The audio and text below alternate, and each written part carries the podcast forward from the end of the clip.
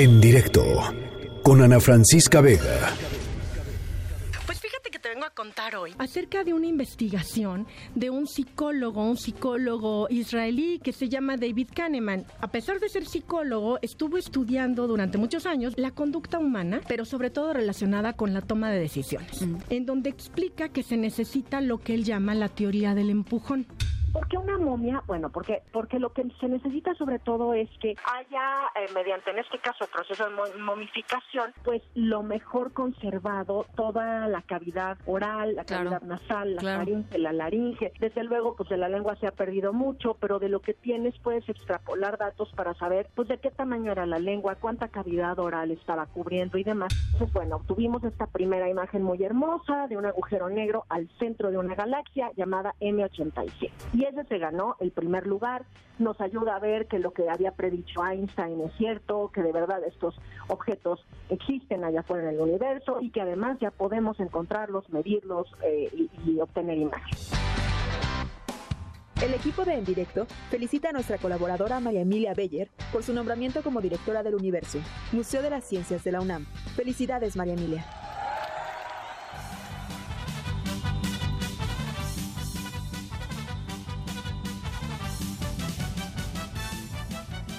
María Emilia Beyer, no sabes qué orgullosos estamos de ti y qué honrados nos sentimos de tenerte como colaboradora de este programa. Felicidades. Ay, Ana Felicidades, de veras, de veras. ¿Eh? Muchísimas gracias, de verdad, ¿eh? Estamos, este, no, no sabes la emoción cuando, cuando nos dijeron, o sea, qué, qué, wow, María Emilia, wow, felicidades, de verdad, te lo mereces por tu talento, por tu sencillez, por tu inteligencia, por tu lucidez, y te deseamos todo el éxito del mundo eh, eh, en este, que, que debe ser una, pues un encargo emocionantísimo, ¿no? Universo Museo de la Ciencia es uno de los mejores eh, eh, museos de divulgación, yo diría, de América Latina. Pues la verdad que sí, ¿eh? Y por supuesto que que es un reto precioso.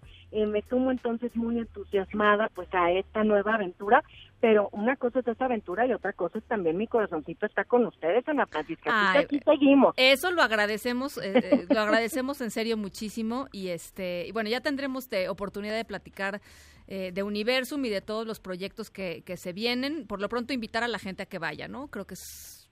Claro que sí, claro que sí. Invitarla y además, ¿sabes qué? También a que se acerque a la página de Universum porque vamos a estar subiendo preguntas. Queremos saber qué cree la gente, qué cree la gente que podemos hacer para combatir el coronavirus. Y entonces eso se lo vamos a pasar a los expertos médicos de la UNAM y luego vamos a armar un foro para responder preguntas. Ah, qué interesante, qué bonito, me parece Sí, muy bien. entonces te doy la premisa lo estamos armando ahorita, pero en la página de Universum en los próximos días este, vamos a poder entonces subir nuestras preguntas y los expertos de la UNAM nos van a responder. Me encanta. Bueno, pues me voy a meter este sí o sí. Eso. ¿eh? Oye, ¿Eh? pero hoy nos traes otro tema porque ya andamos muy muy coronavirosos, ¿no? Y- Eso. Y ya es viernes y ya son casi las 7 de la tarde, entonces ya. No, esa. A ver. Miren, yo les traigo un tema que tiene que ver con justo esto tan lindo que, que acaba de sucederme, pero en la vida todos nos pasan algunas cosas bonitas y tú sueñas con ciertas metas. Y a lo mejor las metas se te dan y a lo mejor no se te dan, pero pues cuando se te dan o crees que se te van a dar, uno cree que con eso va a ser muy, muy, muy feliz. Y entonces les quiero contar acerca de la neurobiología de las metas y el cerebro y cuando alcanzas esas metas, ¿qué sucede? ¿no? Entonces cada quien tendrá las metas eh, que, que, bueno, que en su Que vida, cada quien defina, sí. pues, claro, cada quien tendrá en mente algo que quiere conseguir, que es uno de sus sueños. Y pues yo les quiero platicar acerca de los estudios de la doctora Lori Santos. Lori Santos es una eh, psicóloga de la Universidad de Yale y ella ha estado estudiando muy de cerca al circuito de recompensa que tenemos en el cerebro. Y entonces ella justo habla de qué sucede cuando tú aspiras a cosas y crees, por ejemplo, es una vas a ser muy feliz. Y esto de inmediato nos lleva a plantearnos, pues que a veces creemos que no, es que los millonarios han de ser felices todo el día, ¿no? Bueno, resulta que en sus estudios ella eh, planteó el seguimiento de personas que han ganado la lotería, pero el gordo de la lotería y en Estados Unidos, Ana Francisca, o sea, millones de dólares, ¿no? Bueno, ajá. ¿No? Y entonces la apuesta, claro, toda esta gente dijo, ahora voy a ser increíblemente feliz, con este dinero puedo lograr prácticamente todas las metas de mi vida, ¿no? Y quitarme muchas preocupaciones de orden este médico y demás, entonces voy a ser muy feliz. Y en el seguimiento de esta investigación lo que ella encuentra es que son muy felices aproximadamente varía, ¿no? Unos ocho, de ocho meses a un año. Y después lo que se registra, en algunos casos incluso es una leve depresión. Y ella entonces estudiaba el cerebro y decía, pero a ver, pero ¿por qué? Esto no tiene sentido. O científicamente, ¿qué es lo que sucede? Y entonces les cuento, porque aunque no nos ganemos el gordo de la lotería, eh, todas las metas funcionan un poco así. Sí, sí, sí, tienes razón. Este sueño, ¿no? O sea, dices, qué emoción, alcanzas este sueño y el cerebro entonces se activa con este circuito de recompensa. Y entonces, por supuesto, pues empiezas a liberar serotonina, dopamina y todos estos neurotransmisores que generan un cóctel que nos hacen sentir increíblemente felices. Pero primero, este cóctel de entrada metabólicamente es costoso, o sea, tú tienes que estarlo generando, ¿no? Sí. Entonces va a llegar un momento en el que regreses a un estado que ella llama basal de felicidad, que es independiente y correspondiente de cada uno. No todos tenemos el mismo. En donde entra también una componente genética de la felicidad. Híjole, sí. En donde hay familias, y está demostrado, que son de tendencia más feliz, ¿no? Desde el individuo, porque el individuo está acostumbrado a, si tiene un problema, pues entonces eh, lucha contra él y entonces encuentra la manera y en lugar de vivirlo como un problema lo vive como un reto. Y esas visiones también hay una codificación genética. Entonces, lo que Lori Santos nos está aquí mostrando desde la Universidad de Yale es que las metas son padrísimas y cuando uno las alcanza te hacen muy feliz, pero no lo son todo. Tienes que seguir buscando siempre nuevas metas lo que realmente nos plantea una trayectoria biológica muy bonita.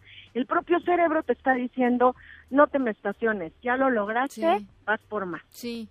Me gusta, fíjate que me gusta, porque además de que es totalmente cierto, este, uno piensa que, que, cuando, que cuando llegues a X cosa vas a ser feliz, eh, y por un lado, eh, eh, entre que descuidas el día a día, porque pues cuando llegues vas a ser feliz, entonces para qué ser feliz hoy, porque pues vas a ser feliz algún día.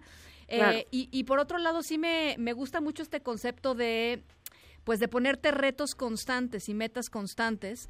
Y por otro lado, también me gusta de, de, de, lo que nos dices, María Emilia, el tema del dinero, porque yo sí creo que de pronto estamos muy, como muy centrados en en las cuestiones materiales y en las cuestiones monetarias, etcétera, cuando en realidad eh, si te pones a pensar muy bien en tu vida y lo que te hace feliz, pues difícilmente dices, este, difícilmente tus primeras tres cosas son dinero, ¿no?